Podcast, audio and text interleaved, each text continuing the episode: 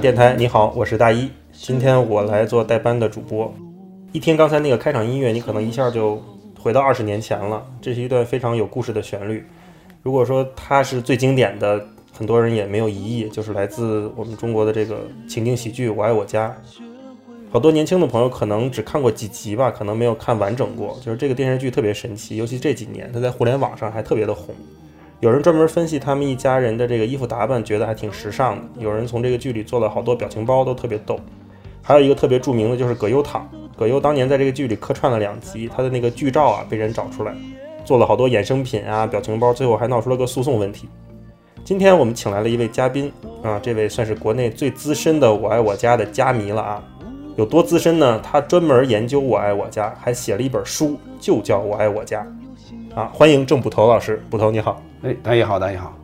今天很高兴你来看理想电台做客啊。关于这个《我爱我家》这个戏，您还记得当时您第一次看是什么场景吗？当时什么心情？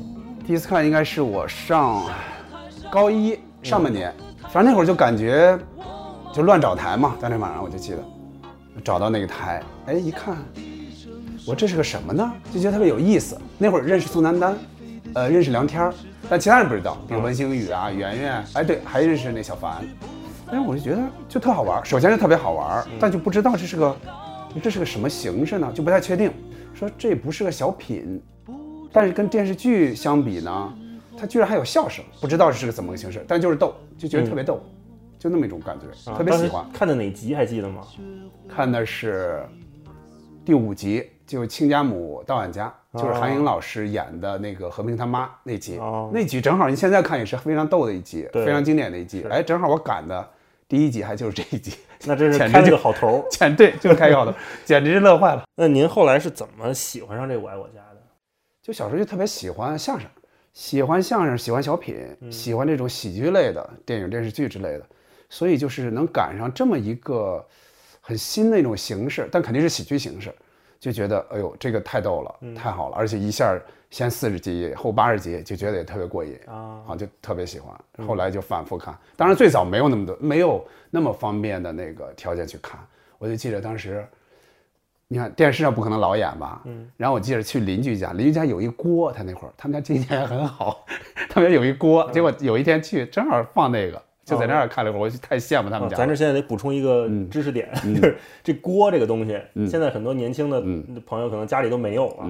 那锅是是是个什么？它就是卫星嘛，嗯，它能收到很多那些当时的一些其他那些全国各地的台，嗯嗯，我们当时自己家电视收不到的，嗯嗯，它那锅能收到，而且还挺清楚，应该是不是其实就是后来的加密的那些，因为我们小时候是没有这个的，嗯，我我小时候我那个时那个时候就九四年，我是我我家是看不到的，嗯，没有，嗯嗯，就去邻居家看去了，对，去邻居家吧，但也不能老去，反正就是特羡慕一种我随时能看，嗯。随时能看，就他都想这样，但是永远达不到，肯那会儿肯定是达不到的。特馋，哎，只有后来有了互联网，才才有可能。我知道您好像特喜欢《我爱我家》，然后好像您的孩子名字都跟《我爱我家》有点关系。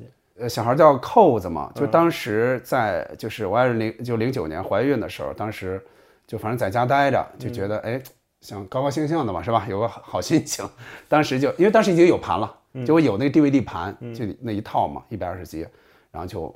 把那盘拿出来，就那么看，就当时觉得能不能从这里边找一个名字出来，给他起个小名儿。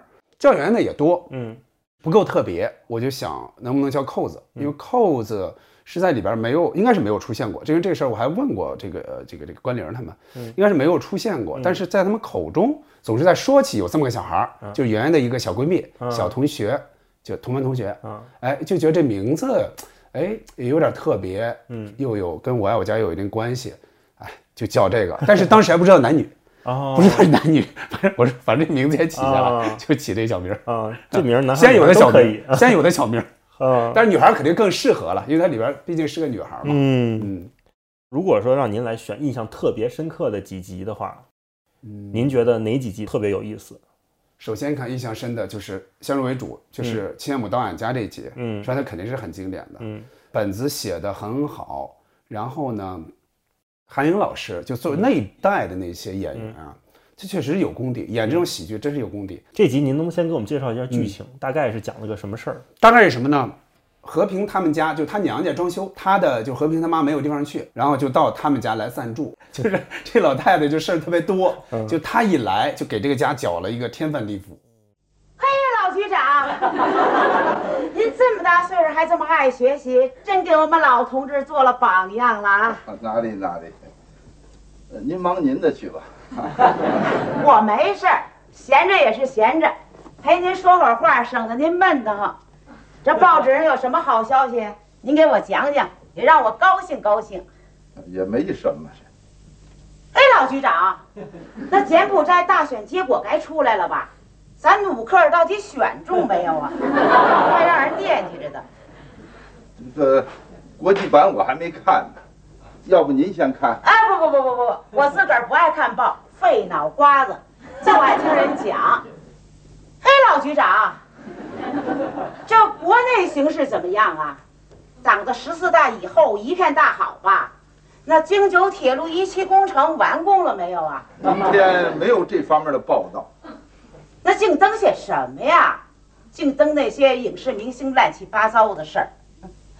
嘿，老局长，依您说，那巩俐、张艺谋能不能过到一块儿啊？哎呀，这个我怎么能知道嘛？这个也没登，那都登些什么呀？这么着吧，老局长，我呀跟您探讨探讨这办报的方向。呃对不起，老何同志，我先出去一下啊。没关系，您忙您的，等您回来呀，咱们接着探讨。第二集就是他分上下集嘛，嗯，第二集是他给老夫介绍对象，就是啊由介绍对象又一集好多事儿，嗯就大概是这这这么个内容。就是您觉得这集里的表演都特别出彩，表演好表演特别好，本子写得好，然后这个本子让，因为和平是和平他妈是一个嗯老艺人，就老的江湖艺人，嗯，呃，他是你看和平本身是唱唱大鼓嘛，他妈应该是曲艺行的，嗯嗯，所以他他经历过早年间的那些那些江湖上的事儿，所以他带有一种江湖气。然后就是跟这个这个当时那个时代的那个那个那个那个那个反差，还有 就觉得特别好玩，特别有戏。尤其韩颖那应该是有功底的，他以前是北京曲剧团的，曲剧团和曲艺团它是是挨着的，所以他很多表演是加入了以前的一些他曲剧方面的一些韩颖就是演和平，和平呃妈演和平的妈再早你看我们见到他再早那就是在《渴望》里边渴望》现在很多人估计好多年轻人不太知道了，就九零年八九年左右有一个叫《渴望》，就是中国第一部室室内剧嘛，就王朔他们这一波人呃一块儿传的。那里边有一彩蛋，就是他在客厅搭床嘛，嗯他在客厅搭床，然后别人就没法看电视了，嗯对吧？他自己哎，反人家都走了，他反而不睡了。他说：“嗯呃和平，帮我看看哪台播 《渴望》。啊然后，然后和平转了一圈，就说没有，只有只有那个全是爱你没商量爱，你没商量，没错，啊就爱你没商量是他演的嘛，啊就是是是是宋丹丹演的嘛，正好这这这对这设计也挺好玩。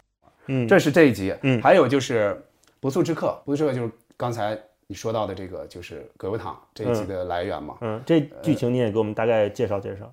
现在看来感觉有点儿，就是有点儿有点儿不可思议哈。嗯他其实就是一个和平在街上遇到一个人，其实就是无家可归，就觉得可怜吧，就跟个领回盲流似的哎，对，就给领回家来了。嗯，这然后啊这人就是葛优演的这个，然后对，嗯然后之后就是他在家又引起了各种的事儿吧，然后就是不拘小节，嗯各种的习惯跟这家也不太合适，然后嗯自己又不自知，嗯最后发现结果还又是个骗子。哟，春生着什么急呀？吃饱为止。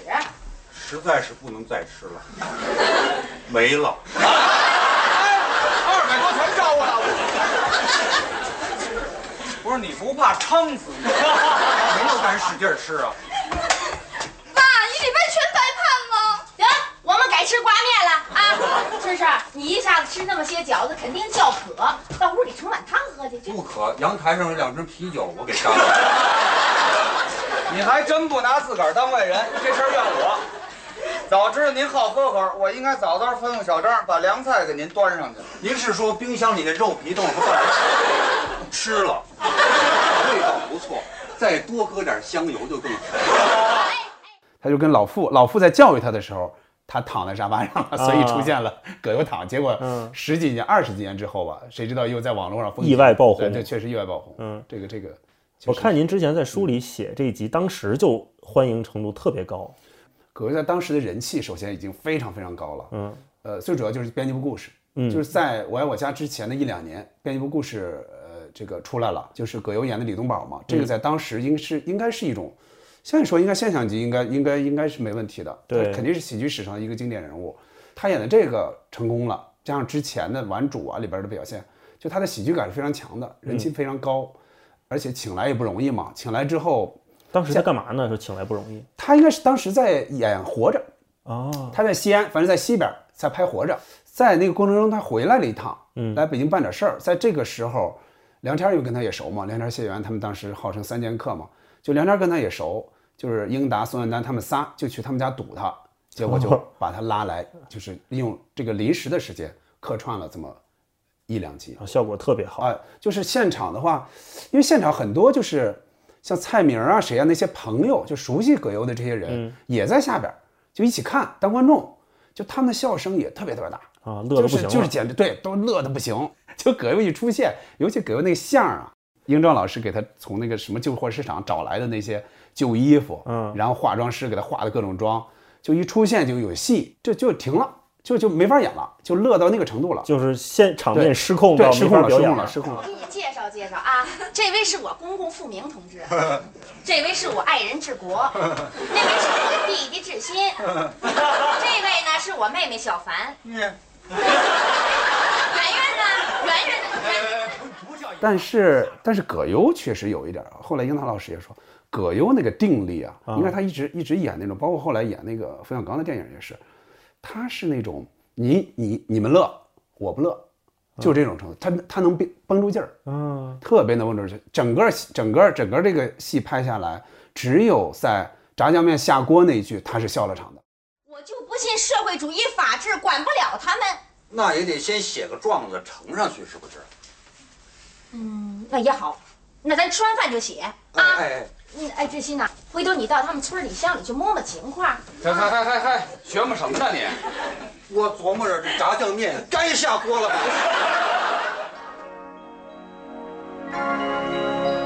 结果笑场那一集呢，林娜老师说其实也是能用的，嗯他可以笑，就作为那个人物那样笑一下也不违和，嗯所以那个其实后来没问题，放进去也没问题。前四十集怎么说呢？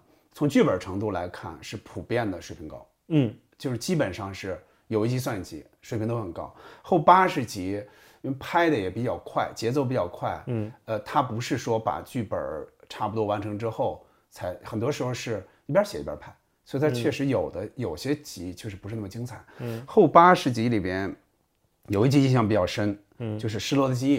嗯，这是英壮老师写的，嗯就是很多，反正这个主意也是他出的。嗯，这个就是和平去买菜，结果被撞了一下，摔倒了吧，反正是摔倒了之后失忆了。你是谁呀？我是嘿，我怎么不认人了？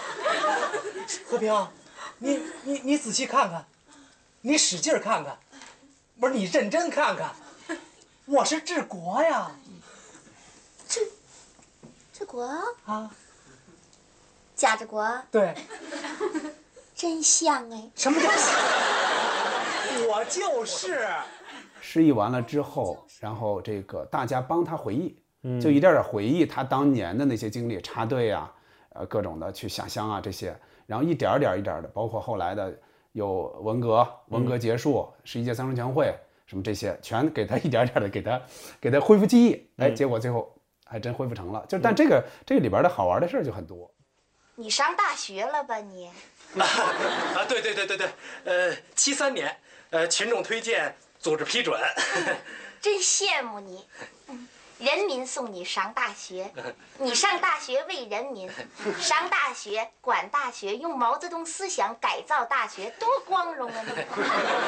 我呢是工农兵学员，啊不对，呃是光荣，是光荣。呃和平啊，呃你看你中午就没吃饭，你是不是饿了？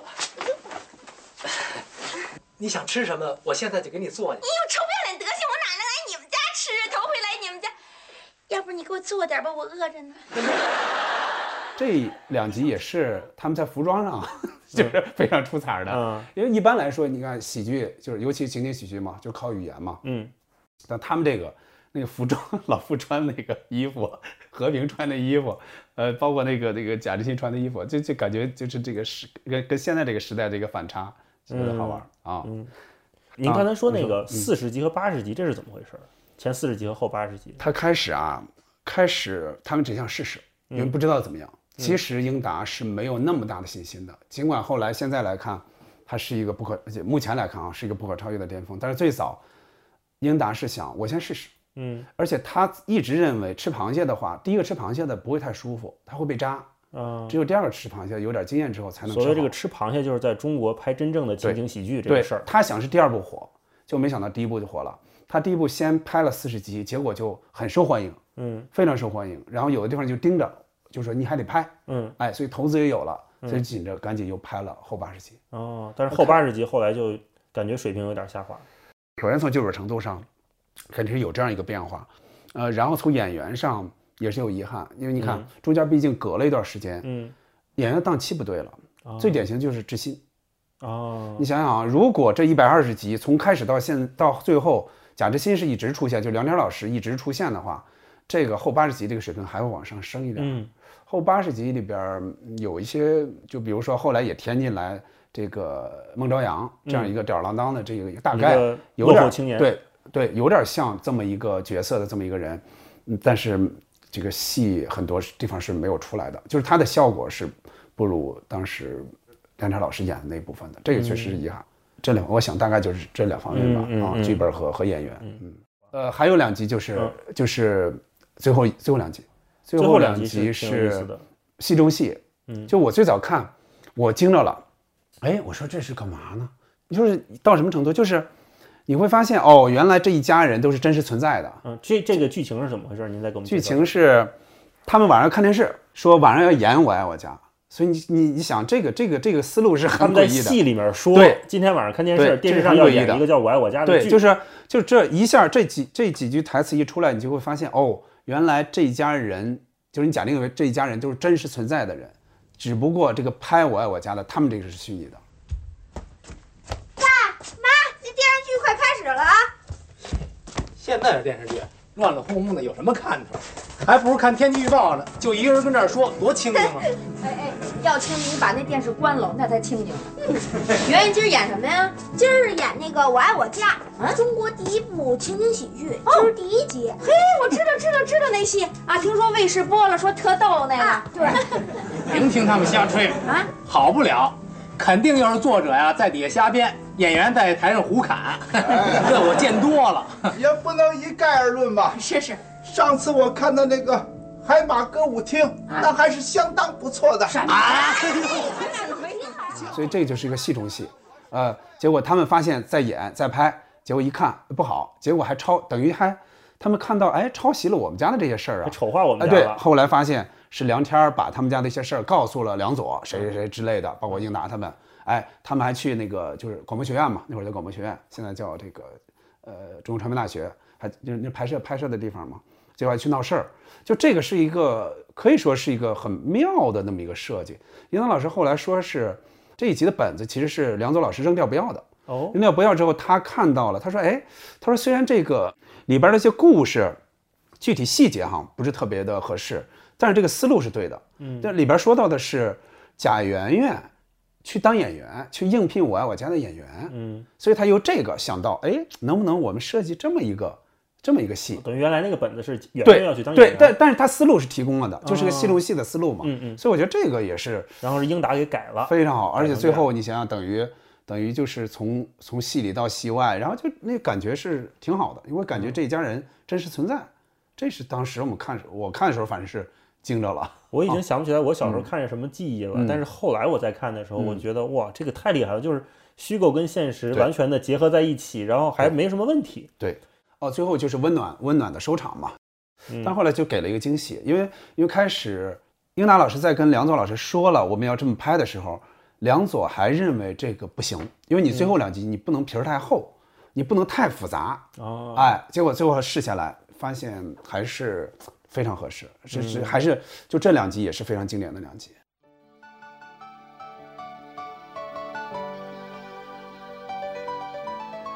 剧的本身我们嗯先聊这么多啊，嗯然后说说这个加迷跟加学这个事儿，因为 我我我听说好像有个组织就叫就就是我爱我家加迷，然后他们专门有成还有一个学问就叫加学，是有这么个事儿吗？嗯，我爱我家组织肯定是有，叫我爱我家全球影迷会。呃，这个呢是有一个叫 辽油锅的这么一个一个，那是资深加密，他的词儿比我熟太多了。嗯，这个其实全球影迷会的，他其实是一个最早就是一个微博嘛，嗯，就是在微他自己建了一个微博，就叫这个名字，嗯，然后后来人越来越多，因为发现很多人就觉得，哎，找到这儿就找到组织了。至于说家学，那是开玩笑的一句话，嗯嗯呃，就是为怎么来的呢？其实从红学来的嘛，嗯就是哎，他们觉得哎，这些什么索引派啊、考据派，就这些人，哎，你们就是钻的这么深啊，就就好像就是是自嘲吧，或者怎么样吧，就出来这么一个假学，其实远到不了，可到不了人红学。我觉得就是，如果这个迷，首先迷到您这个程度就已经很不容易了，还能专门出本书哈、要不是资深家迷也不会这么干。这本书一四年的时候好像是第一版，是吧？当年我就看过，然后当时越看越有意思啊。当时因为我还是在做媒体，我去过那个现场，嗯，我记得特清楚，说这个英达当时穿个大短裤就上来了，然后一出来说哇这么多人，当时其实就是是这样的，我就是首先我采访一圈之后，跟这些老师也都认识了嘛，然后后来书出来之后，就是，呃，编辑老师们就说，哎，我们要做一这样的一个不不一样的发布发布会，嗯以这种就我爱我家二十年聚会的这样一种形式，哎，来做这个新书的发布会。结果就我跟着，然后编辑我们一起拿着书，又拜访了一圈，就请他们出席嘛。嗯，英达老师应该是他不知道场面有那么大，他以为也就是哎有那么几个人儿，然后呃所以他是大概聊几句，我给你们嗯大概签几本书。他最早应该是这样认为的，啊所以他那天穿的非常随便，是 就是一个大短裤。他说：“哎呦，我早知道这样，我再稍微穿正规一点啊。”但是也挺好，那天的气氛是非常特别好嗯首先那会儿呢，我和我家的二十年聚会还没有太高，之前只是中央台的一个叫《中国文艺》特别版，当时是在一三年底，就是我在读库上那一版出来之后，他们搞了一个，后来应该就是这个了。我们搞完之后，就是我们这一波之后，应该在那个前后有几次，我印象里。效果最好的就是现场那种气氛最好的，就是这一次。嗯嗯因为你在电视台录的话，很多你是说不了的，嗯很多话题你说不了，而且也会剪掉。呃，就是演员们自己会拘谨，那完全不一样那种状态。我们那天家迷都是真正的家迷，没有说电视台哦，请一些大妈大叔、啊啊你们来，不上班的观众，真是他们就不会不会珍惜的。我想那天的现场的三百人应该没有一个不是虾米的，嗯所以那个气氛是极好。当时做这本书的时候有什么故事跟我们分享分享？你写这书，我看这也也不薄，书的缘起其实还得感谢人那个人那个杂志，北京 Time Out，他们是想做，在九三年的时候，他们想做一个二十年的封面专题，就有点像这三年的时候，什么？对不起，一三年，嗯封面专题，嗯就就跟这次这个三联做这个二十五年的一样，嗯嗯但他们当时是我觉得赶上一个好机会，因为当时正好是这些老师们愿意聊，就经过二十年愿意去回忆回忆，嗯所以当时基本上除了宋丹丹老师啊，嗯基本上采到了能采的所有的人。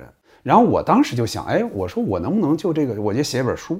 就我在那个前后其实有这想法了，嗯我一想正好二十年，我在这个基础上，我又采访到了更多人，嗯。比如我找到了谁之后，我就请他来介绍嘛，嗯就更多人台前幕后的很多人是又是我自己去采的，我采了大概有前前后后采了得有三十多个人，嗯。当然我列的单子更长，有一些采不到嘛，比如在里边客串过的王志文、啊，葛优、李雪健，这个后来没有采到，那那也也倒是也在意料之中，嗯。但是大部分确实我能采到的基本上都采到了。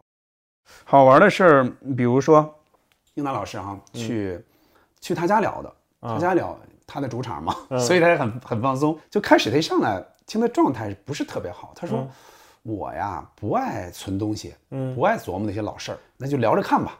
结果一聊一聊，因为我们也算是比较呃就是了解这个剧，他也能看出有诚意，所以聊的越来越聊得越开。包括比如说张国荣的那些当时的一些为什么没有来，就这些事儿，那应该是第一次公开的那么细的披露、哦这这些事儿，哎，张国荣那嗯集我岔开一下，稍微提一句，那集其实还也挺有意思的。有意思。那集讲的大概就是什么是圆圆追星，是吧？您帮我们回忆回忆这集行吗？也是前四十集里的，嗯叫《心中的明星》嘛。圆圆疯狂 喜爱张国荣，嗯然后呢，就老想要张国荣的签名儿。那会儿正好《霸王别姬》，就是那是那个时代的这真正的事儿哈，就是《霸王别姬》正好要在北京首映，哦，结果就是圆圆这个小角色吧，就就去现场，嗯。然后想要个签名，想看一眼张国荣，呃，结果呢，就疯狂的就影响学习了。嗯。梁天儿就就是志新啊，就出了一主意，说他模仿 张国荣，给他写了一个什么信，嗯。就说你只要考多少多少分儿，嗯哎，我就就是你就能见着我，嗯。哎，就其实是个骗他嘛。怎么了？贾圆圆歌友，我有听说你有听说，我有听说你喜欢我的歌，希望得到我的签名，我好高兴哦。那我们来约定，如果这次考试你门门功课都考到九十五分，那么我会在你考完那天晚上九点钟来你家看你。哇！不光给你签名，还会同你合影，你看好不好？张国荣。结果到后来，呃，就是张国荣没来，张国荣经纪人来了。嗯就是他首先他考得很好，演员考得很好。呃，张国荣经纪人说，那呃跟着我一块儿去跟那个张先生见面，哎，就这么个事儿。嗯我问过关凌啊，就是嗯演员关凌，他八二年的嘛，他那会儿才十几岁嘛，他其实对张国荣没有那么深厚的感情。嗯其实应该是比我我比他大几岁，或者比我才大几岁的人，应该是对张国荣更有感情。嗯他就说他是迷恋小虎队的，哦。但是但是小虎队就没法就没法写嘛，因为、嗯。因为最早这写这个本子的时候是张国荣是要出现的，所以必须是张国荣。嗯嗯嗯。然后这英达在开导他，就说：“哎，你对他没感情，你给他想成是小虎队，就引导他嘛。嗯。啊，就大概就是这么个事儿。那后来这幕后是怎么个意思？当时张国荣后来就是很遗憾，很遗憾，嗯。确实很遗憾，就是因为在拍呃《霸王别姬》的时候，英达老师跟张国荣熟了嘛，嗯熟了之后，后来他在拍这个《我爱我家》的时候，他跟张国荣说过，写了你一集，哪天你去串戏，跟肯定是说过这个事儿，但那会儿不像现在微信啊什么随时保持联系，后来就断了联系了，哦 断联系之后，到那天他没来，然后那就预定的时间啊，他就找不到他了，找不到张国荣了，联系不到。那结果宋丹丹正好要要去拍一个广告，嗯 还不在北京，去石家庄。他说：“那你就去吧，反正这也拍不成了。”结果他就是那天晚上，英达去就保利就是有一个活动，他去参加，结果在那儿意外的看见了张国荣。哦啊，他说你能不能拍啊？张国荣说能啊。哎呦喂，但是曾丹丹不在，所以就很遗憾，就是这个没法去，对，就没法去同时出现，哎而且曾丹丹是不能缺席那个那个现场的。现在来看，比方说现在啊，你完全用这个技术手段没问题，对肯定是可以实现的。但那会儿没有这样的技术手段，甚至我想也没有说，比如说就单拍一下张国荣，哪怕给张张国荣弄一小视频，嗯对吧？说圆圆是吧？以这种剧中的那种形式的形式对对，没错。我觉得，哎呀，反正不管怎么说，就是遗憾错过。遗憾但是他确实是，呃，是是，如果不是这样的话，他是他是应该在里边是出现的。嗯啊，如果出现了，你看，对于家迷，对于这个哥哥的迷，这个确实嗯都都是一个好事这。当年也算是流量明星啊。那当然是。那你现在想，他能在内地演一个这样的喜情景喜剧的角色，那简直就是难以想象。啊，那确实是。嗯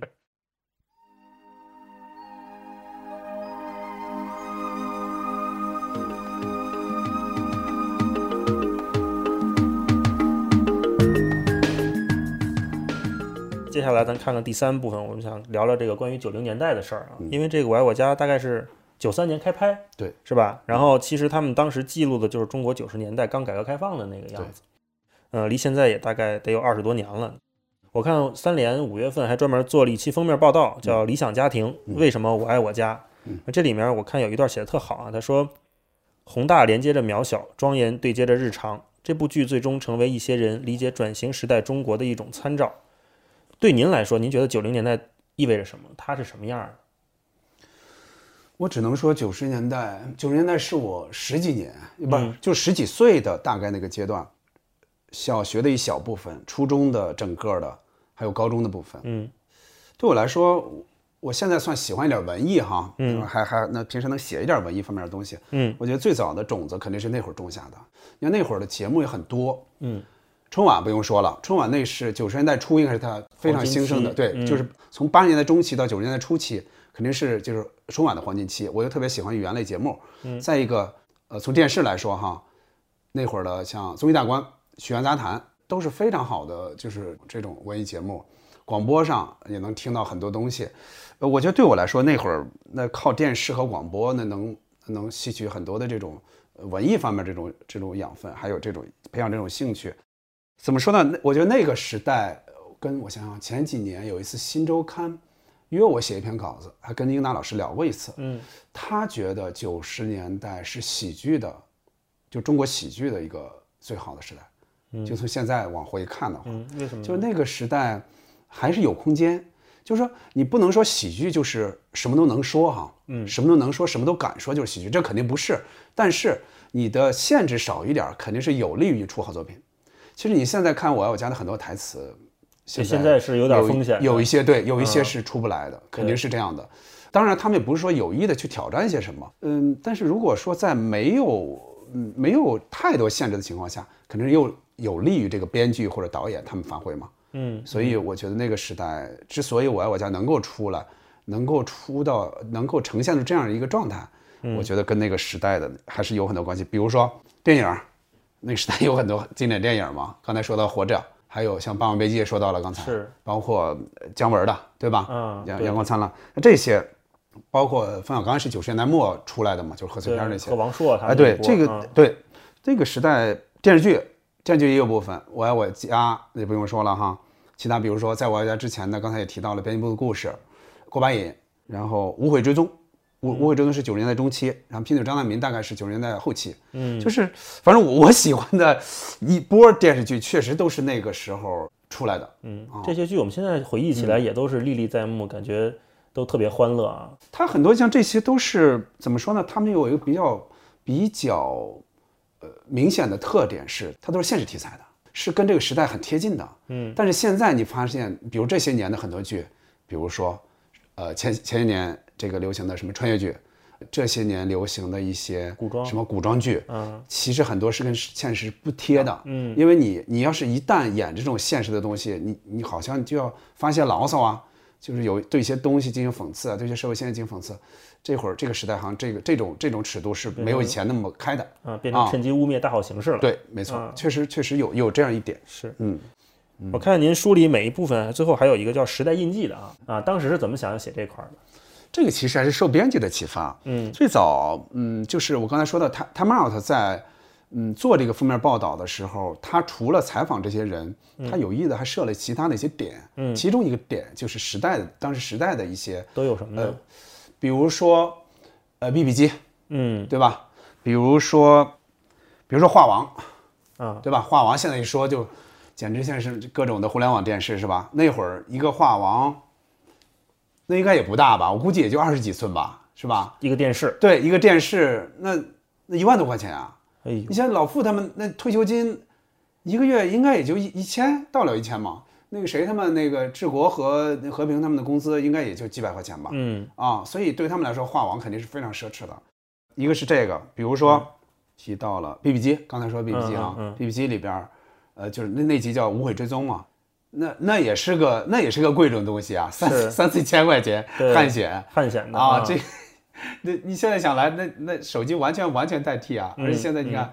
就是 BB 机拿什么代替？手机代替，然后嗯短信，短信代替它。现在你看，人们连短信也不怎么太用了，微信是各种的，各种的。然后你还得找电话，嗯。你回电话不方便。对。你看到之后响之后，然后你找路边的电话，那会儿 IC 卡电话很流行，啊。就是拿 IC 卡这样可以 回过去，当时好像一个身份地位的标签就是腰里这边一 BB 机，那边一大哥大。叫腰里横，啊。那会儿叫腰里横嘛，就是就是一个 BB 机，然后这个汉显的嘛，然后嗯。大哥大呢，其实那就是那就更贵了，确实是，那包括资费，嗯。那就太贵了，跟这个这个这个时代 那个时代确实是太多太多了，里边就关于时代，是太多了可以看您那个书，现在书还好买吗？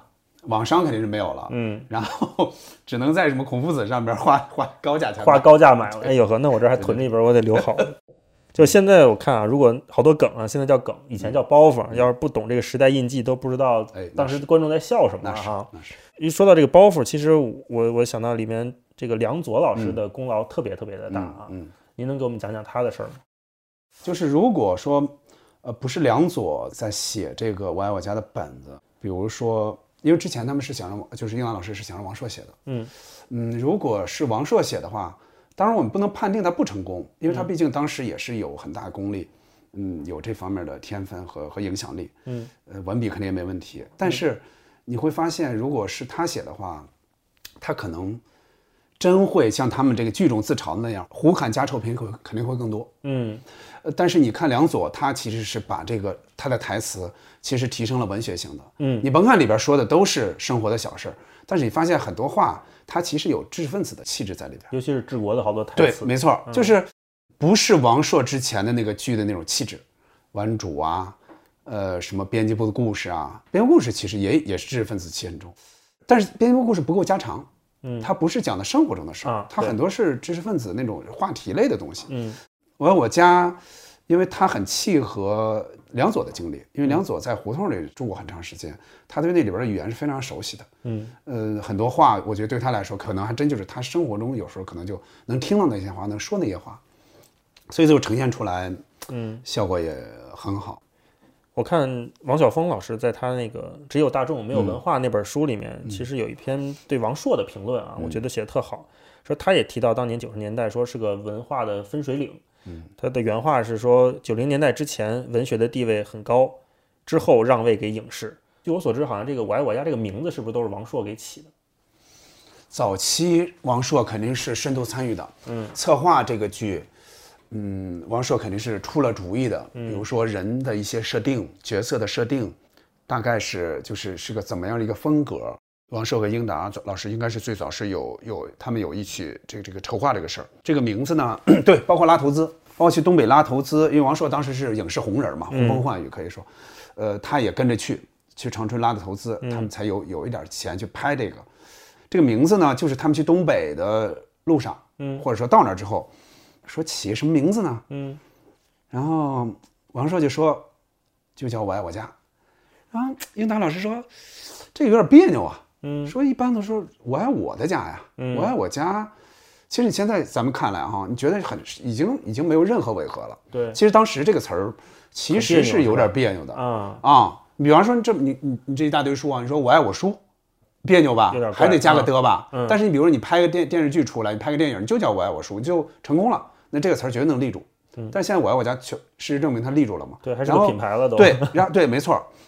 英达当时就说这有点别扭，让王朔说，哎，咱就要这别扭劲儿。嗯，就王朔对起名字绝对是敏感的。啊，你现在想想王朔的那些小说的那些名字，过把瘾就死，一点正经没有，我是你爸爸，无人喝彩，啊我是你爸爸，就是他的很多，包括一半是呃火焰，一半是海水嗯嗯嗯，嗯浮出海面，就这些词儿，现在看来其实都都是很有那应该是他那会儿他独创，或者说他跟身边的朋友创造出来的，嗯啊，成为他的一种句式。嗯，我觉得是这这个挺了不起的。这么说吧，我还是说到刚才我跟就英南老师，就是跟呃就是写我在写那个《新周刊》那篇文章的时候，嗯跟英南老师聊，他说其实他们这一支儿非常非常多的人那个时代其实是是沿袭了王朔的一些精神的啊啊，就是他觉得像冯小刚啊，呃他包括之呃包括赵宝刚，就这些郭白野啊什么之类的，他们那一波当时的创作者，包括包括渴望啊，包括编辑部故事。其实都是就是从王朔身上看到一些东西，受他一些指引，慢慢慢慢去创作自己的，然后形成自己的更多的风格的。嗯最早他们觉得这个烂商这个缘起都是王朔，嗯这是银行老师说的。我觉得王朔给他们那个最内核的东西，您觉得是什么呢？比如说去消解一些东西，然后对一些东西不是那么崇拜。你比如说，就《我爱我家》里边老傅、嗯这个角色，这个角色最早出来，有些老干部是有意见的。嗯，你像这些那个老干部，他可是参加过革命的，是参加过抗日战争的，对呀、这些都参加过呀。就是你让这么一个人，让他平时在家没个正形儿，啊，说这说那，然后又卖个萌，又是又又又又跟儿媳妇儿斗几句，这个这个其实是是很违背，就是当时人们对老干部的一种一种形象的那种、嗯那种嗯那种看待的。我爱我家的角色还真是这样的。其实你看每个人都不是那么完美，你要说哪个人是多么高高大全、高大上都没有，每个人你看他们都有自己的小缺点，但这个小缺点呢，不影响他们又是一个好人、可爱的人。你比如就咱最典型的、最不最不成正形的，那就是贾志新新。包括里边很多桥段，其实是他最后来解决了。盘条那集对对，盘条也是嘛，送人家就是能嗯看出来他他其实是有那种真情，就是在这种比较混不吝的这种这种形象之外，他其实是嗯有它的本真的在里边的。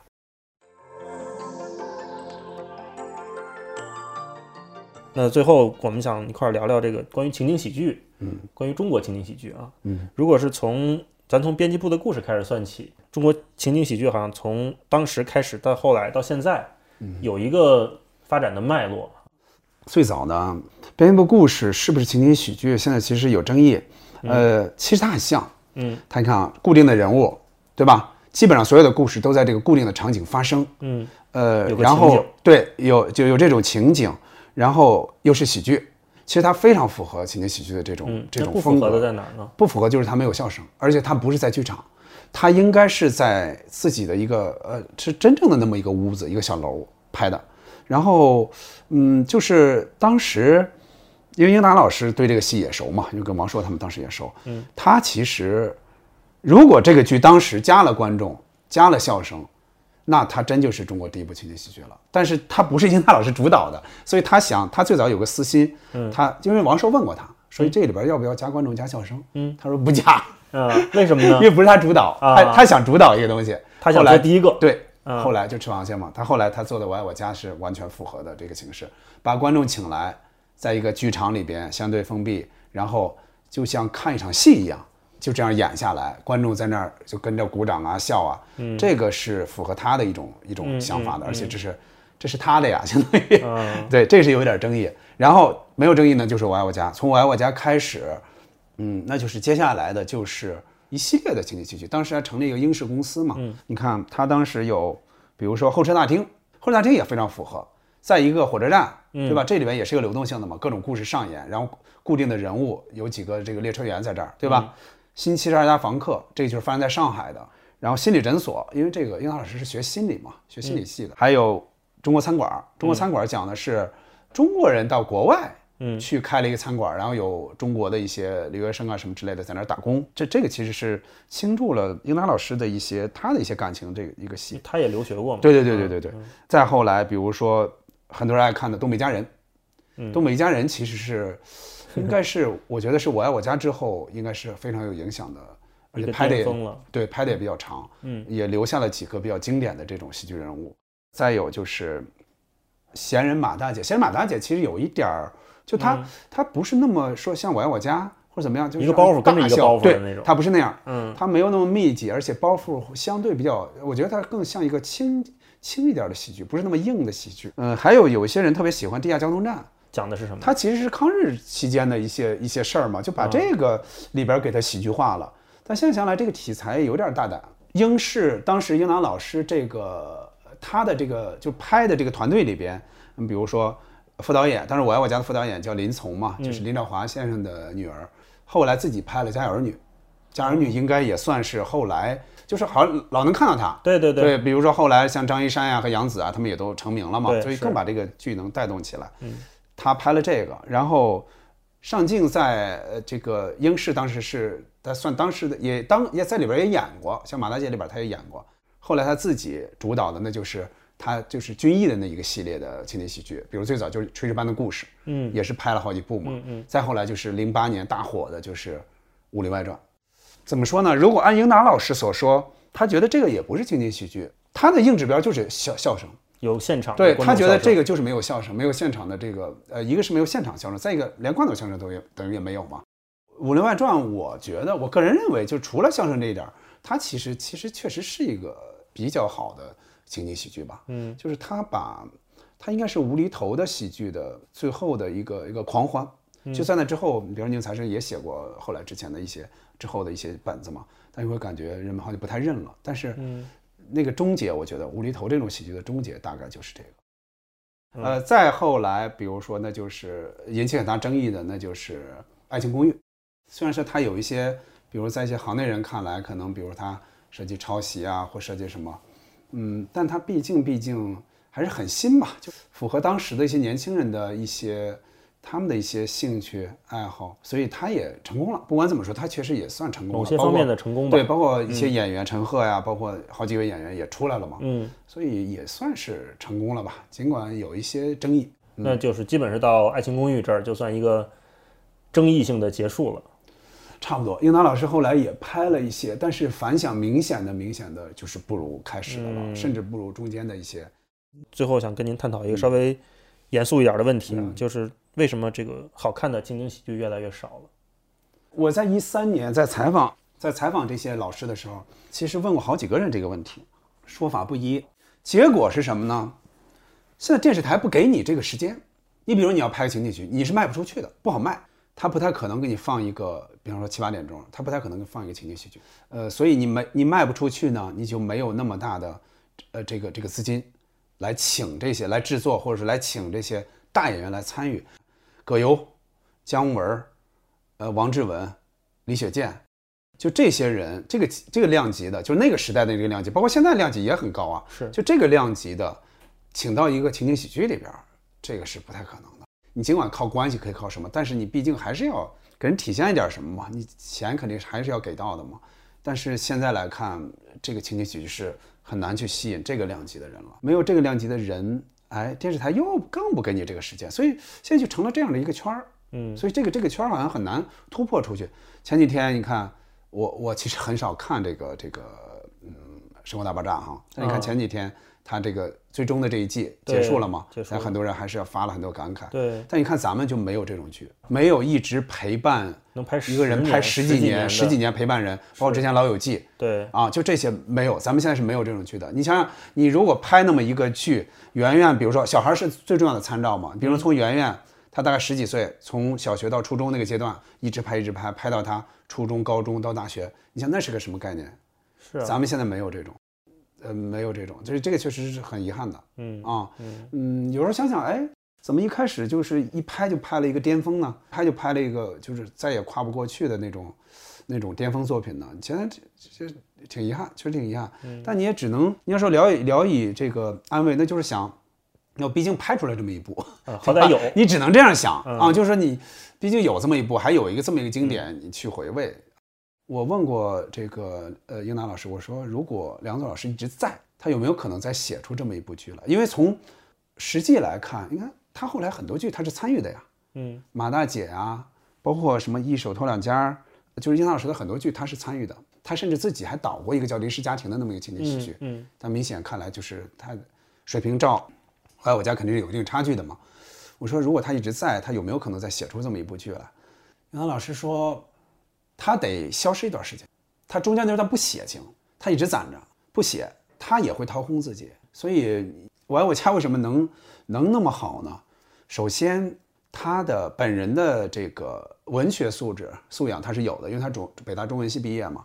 然后他对相声，他在那在跟呃遇到英达老师之前，他给姜昆老师写过好几年的相声了。好像很多春晚的相声都他写的，虎口遐想、电梯风波，包括很非常有影响力那个特大新闻，这都是他写的嘛？他和他他和那个姜昆老师一起写的，嗯，就是他又培养了这这样的一种对幽默的这种感悟，嗯，所以他他又有刚才他说到了，他有很深厚的当时的生活的就这这个底子，所以他在遇到了我爱我家，其实他是一个释放，嗯，他是一个很重要的一个释放的窗口，所以他能够厚积薄发把这些东西写出来。但是后来你看呢，他也没有那么多的东西，毕竟是人的经历和阅历，包括你的阅读，毕竟还是有限的，所以很遗憾，后来就没有就没有再再有这样的本子，再能够能够能够出来，然后也也很难去拍这么一部剧了。所以就是可能只有这么一部《我爱我家》了。哦，哎呀，确实遗憾，确实也是遗憾。但毕竟一想到，反正陪伴了自己，那个 就是就是这个青少年的那些年，确实感觉就是怎么说呢？你比如现在，嗯，九零后的小孩儿，他九零后出生，他九零年代出生的话，他可能九零后没有不是小孩了，现在也不是小孩 了。对我只能这这只能说明我自己老了。就是他们在我我家九四年在播的时候，他们可能还就不懂事儿嘛，对吧？看不懂嘛，肯定。